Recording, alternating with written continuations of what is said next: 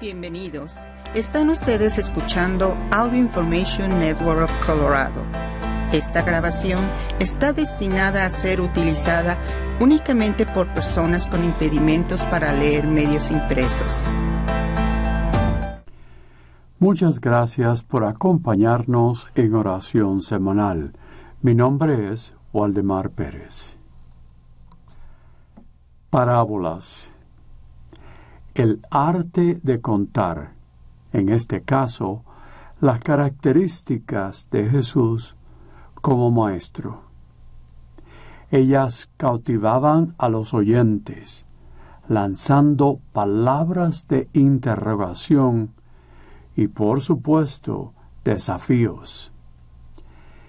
Parábolas que indican o indicaban una transformación que nuestras vidas, las que tenemos y las entendemos, o qué hacemos con ellas. Así que ahora leamos un pasaje del evangelista San Mateo, capítulo 13, con los versículos 3 al 9 y el 18 al 23.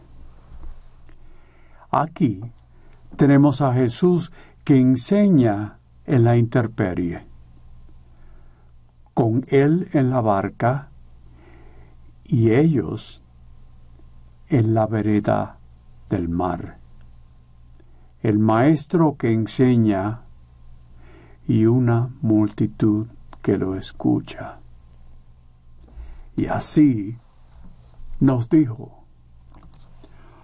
una vez salió un sembrador a sembrar, y al ir arrojando la semilla, unos granos cayeron a lo largo del camino. Vinieron los pájaros y se los comieron. Otros granos cayeron en terreno pedregoso que tenía poca tierra. Ahí germinaron pronto, porque la tierra no era gruesa.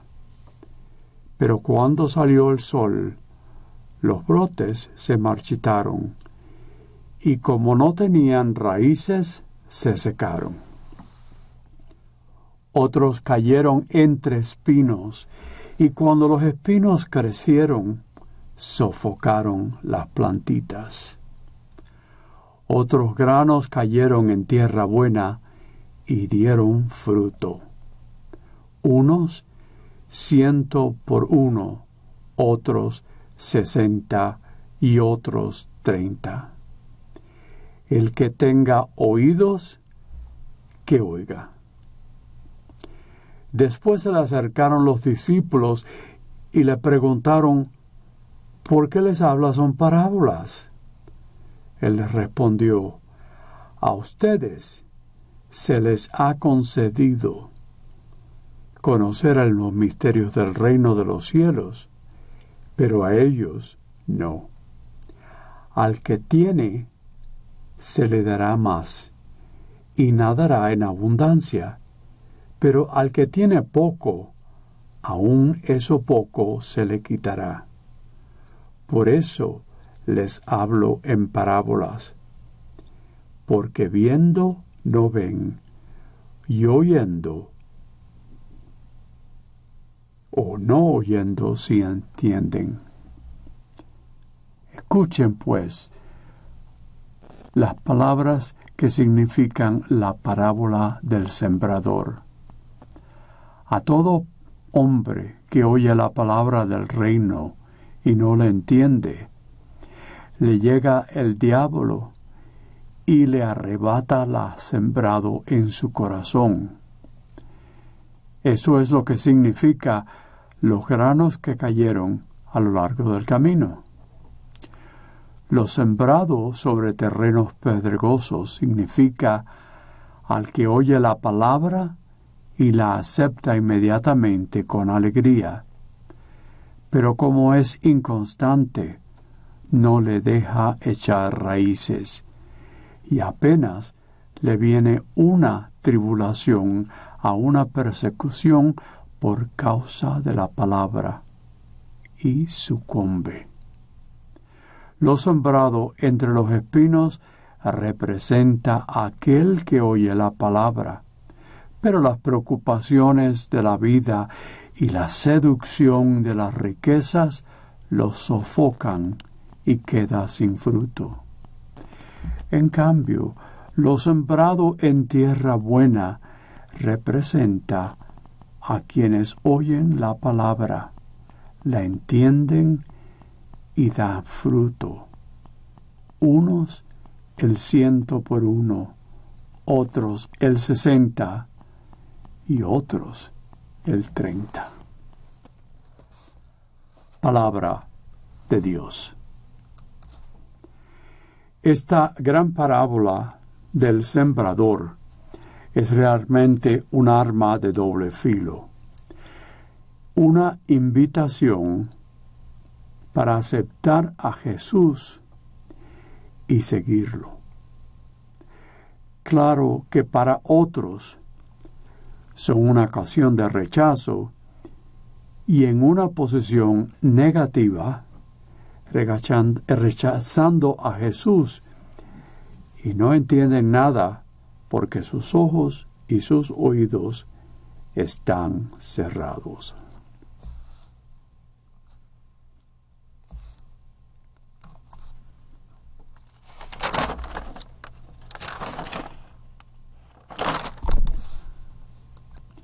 La palabra de Dios, como una semilla, está llena de vida capaz de siempre de producir buenos frutos. Pero ¿por qué no siempre produce buenos frutos? Porque el terreno, terreno en que cae la semilla, la palabra, no es bueno y bien preparado. ¿Somos nosotros como el terreno? También los obstáculos que se encuentran para llegar a producir frutos porque una cosecha depende de la buena calidad del terreno, un terreno en el que se siembra, terreno preparado y abonado. Es nuestro terreno, nuestra vida en este terreno preparado. Al salir, el sembrador arroja los granos algunos caen en el camino. La vida de las semillas son cortas, porque enseguida, cuando llegan los pájaros, se la comen. Nosotros con terreno duro, al oírla, no la entendemos y no nos importa o no somos listos para oírla porque quizás ese mensaje es muy difícil.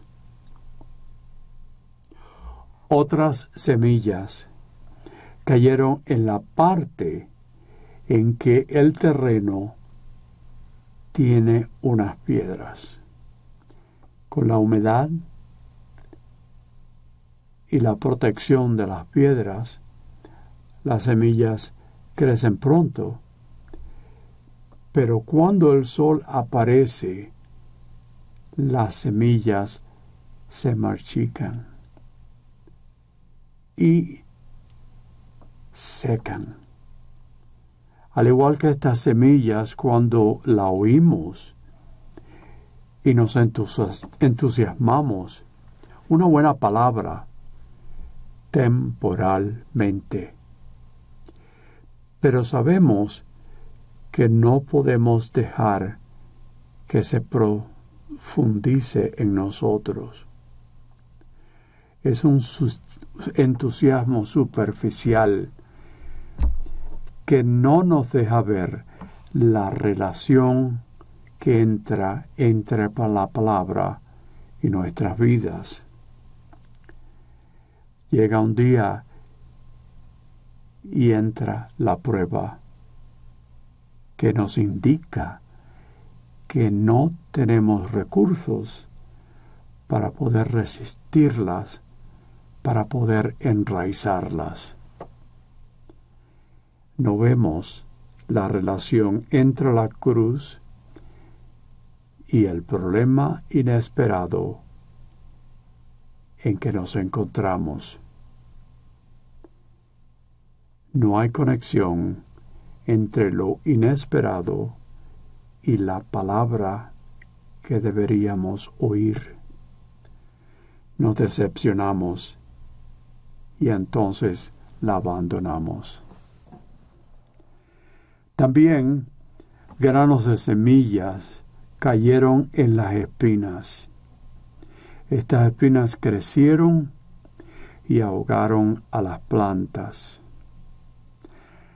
Al igual que la palabra que aceptamos en nuestras vidas, pero tenemos tantas preocupaciones que nos merodean. No hay lugar para esa palabra de Dios. Nos es muy difícil identificar entre las plantas y las espinas. Apego a las riquezas, al materialismo consumidor. Todo lo que ahora el mensaje de la palabra nos da es un amor cristiano. Es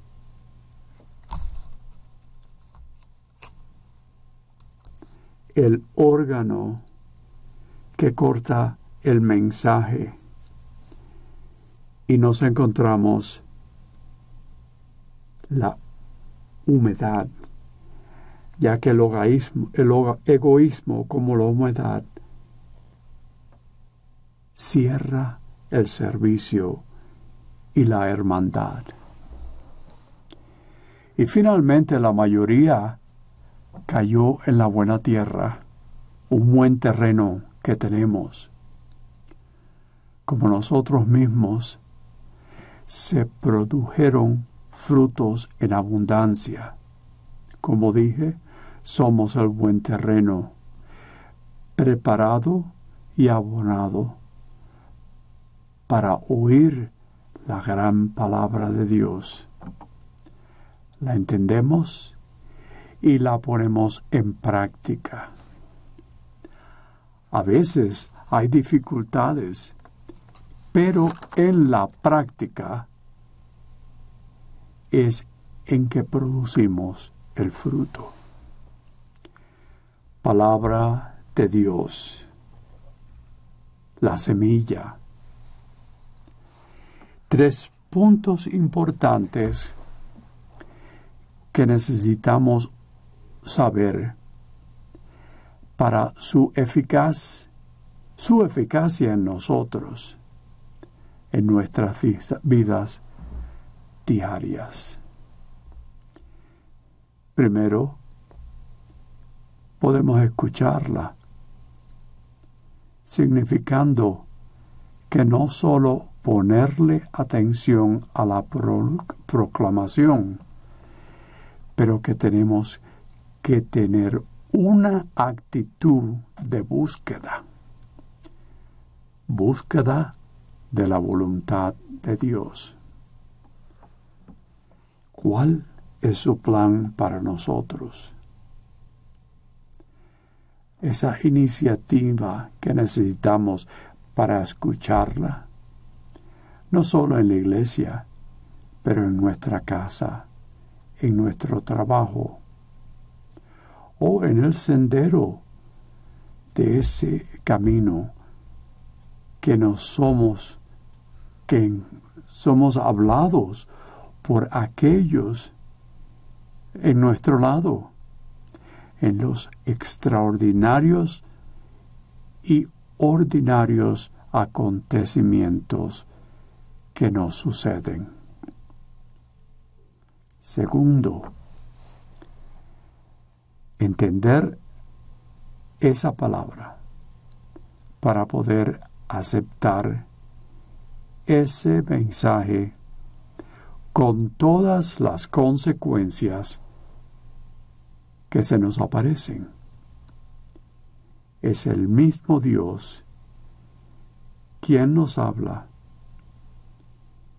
y así poder describir, encontrar lo que Dios quiere de nosotros. Especialmente en esa situación particular, una situación concreta que se devuelve, desenvuelven, perdón, en nuestras vidas. Hay que redoblar nuestro esfuerzo para comprender ese lenguaje misterioso y a veces silenciosos que no oímos. Es un mensaje real en que Dios nos comunica con nuestras hermanas y hermanos y por supuesto los acontecimientos diarios.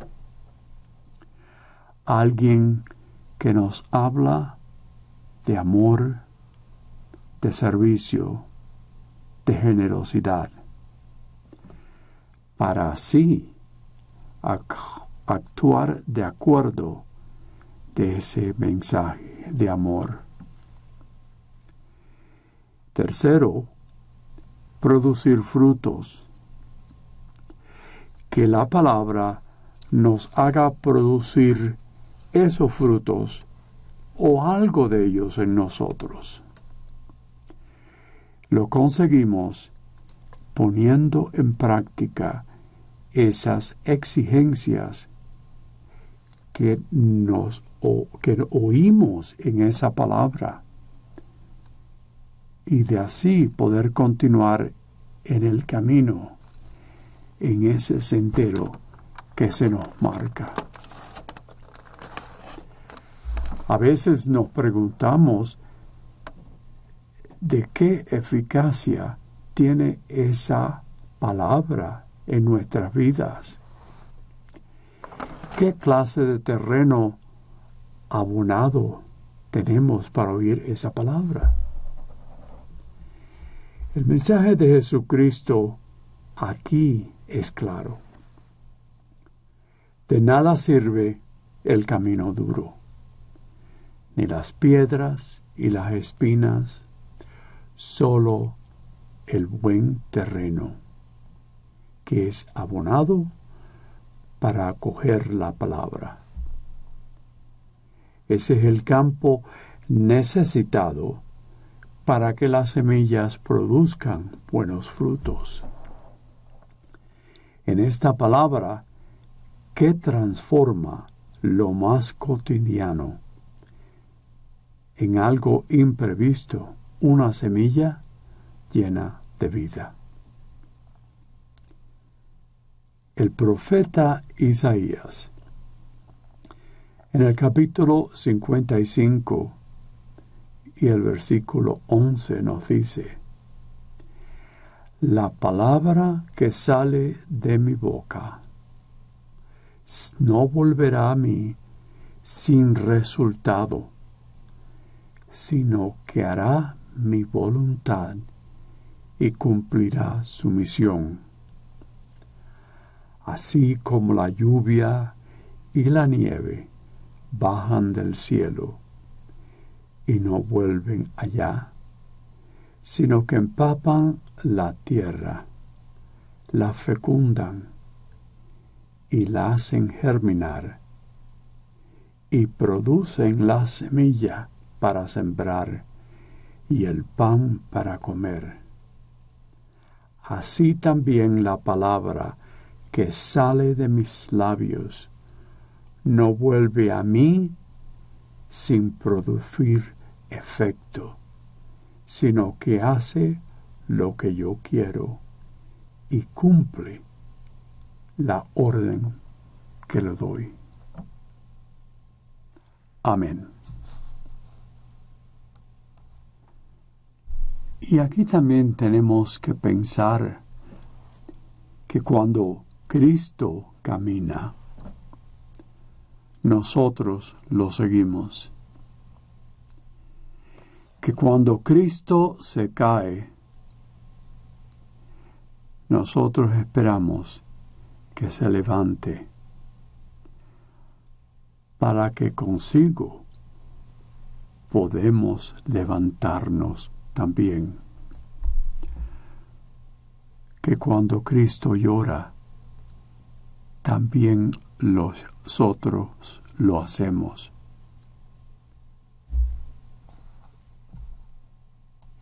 Para poder olvidar el orgullo de agarrar ese mundo nada más, nada más que por sus propias malvadas ideas.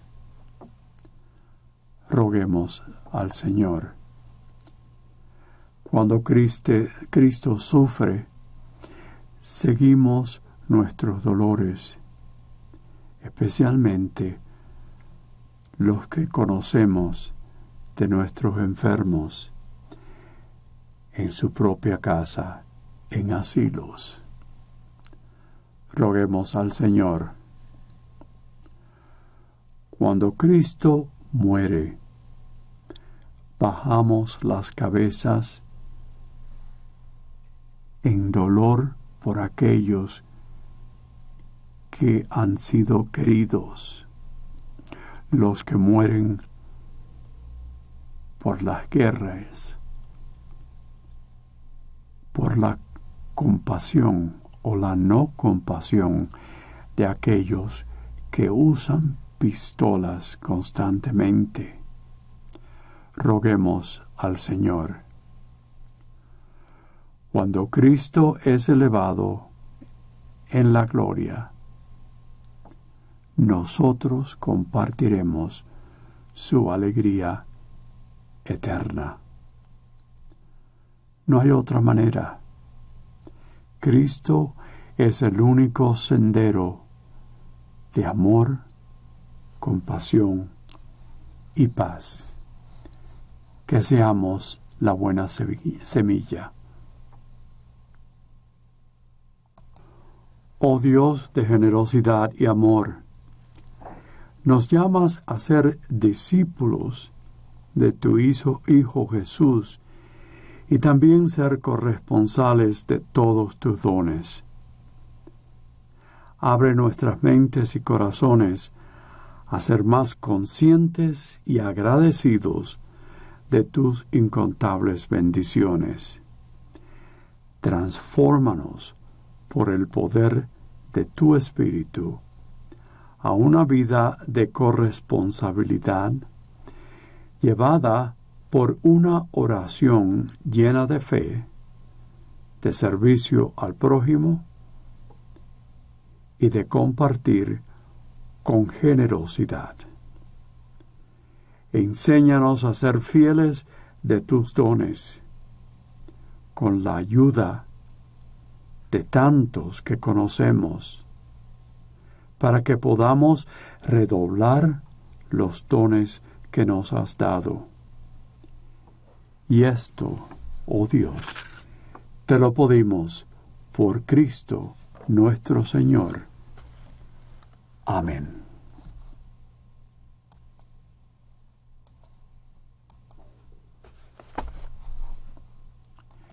Muchísimas gracias por acompañarnos en oración semanal. Mi nombre es Waldemar Pérez. Si ha disfrutado de este programa, por favor, suscríbase a nuestro servicio gratuito en nuestra página web www.aincolorado.org o llamando al 303-786-7777.